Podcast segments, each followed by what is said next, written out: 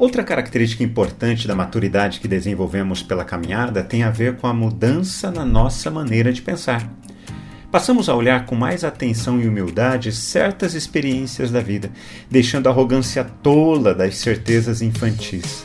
A maturidade traz humildade para aprendermos a desaprender e a reaprender. Vamos caminhar juntos? Uma das heranças mais perigosas da religião para a sociedade humana é a falsa noção de que há pessoas melhores do que outras.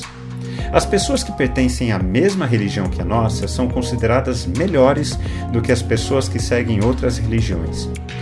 Dentro de cada religião também há diferenças entre as pessoas. Por exemplo, o homem é considerado melhor do que a mulher, isso fica evidente no número maior de sacerdotes religiosos, que é muito maior do que o número de sacerdotisas.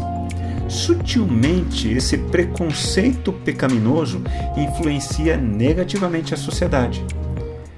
Jesus havia se dirigido com seus discípulos para uma região fora de Israel, para as terras de Tiro e Sidom. Lá, uma mulher cuja filhinha estava possuída de espírito imundo, ouvindo a respeito de Jesus, veio até ele e se ajoelhou aos pés dele. Ela era de origem ciro-fenícia e pedia a Jesus que expulsasse o demônio da sua filha.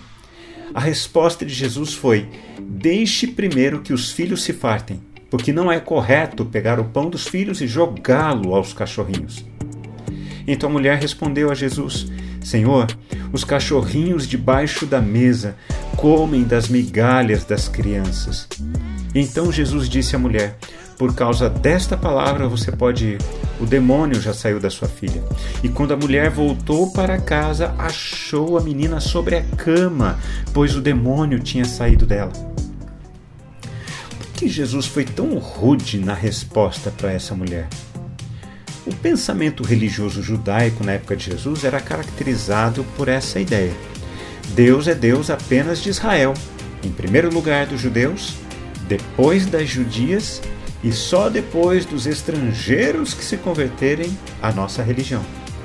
Jesus estava nas terras de Tiro e Sidom, ouvindo uma mulher Ciro-Fenícia. Isso era um escândalo para os discípulos. Jesus estava conversando com uma mulher, e mais ainda, uma mulher estrangeira. Jesus estava quebrando a arrogância religiosa na qual seus discípulos haviam sido Jesus estava quebrando a arrogância religiosa na qual seus discípulos haviam sido educados para lhes ensinar a humildade acolhedora. Em uma terra estrangeira, uma mulher estrangeira pede o favor de Deus. Quando Jesus compara aquela mulher aos cachorrinhos, ele estava refletindo um pensamento preconceituoso dos judeus.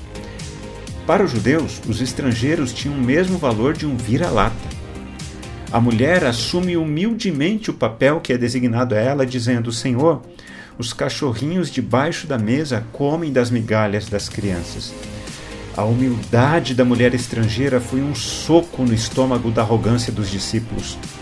Mulheres não são inferiores a homens. Pessoas diferentes de nós também são acolhidas por Deus em suas dores. Quando refletimos na palavra de Deus, precisamos responder a ela. Eu quero orar por mim e por você.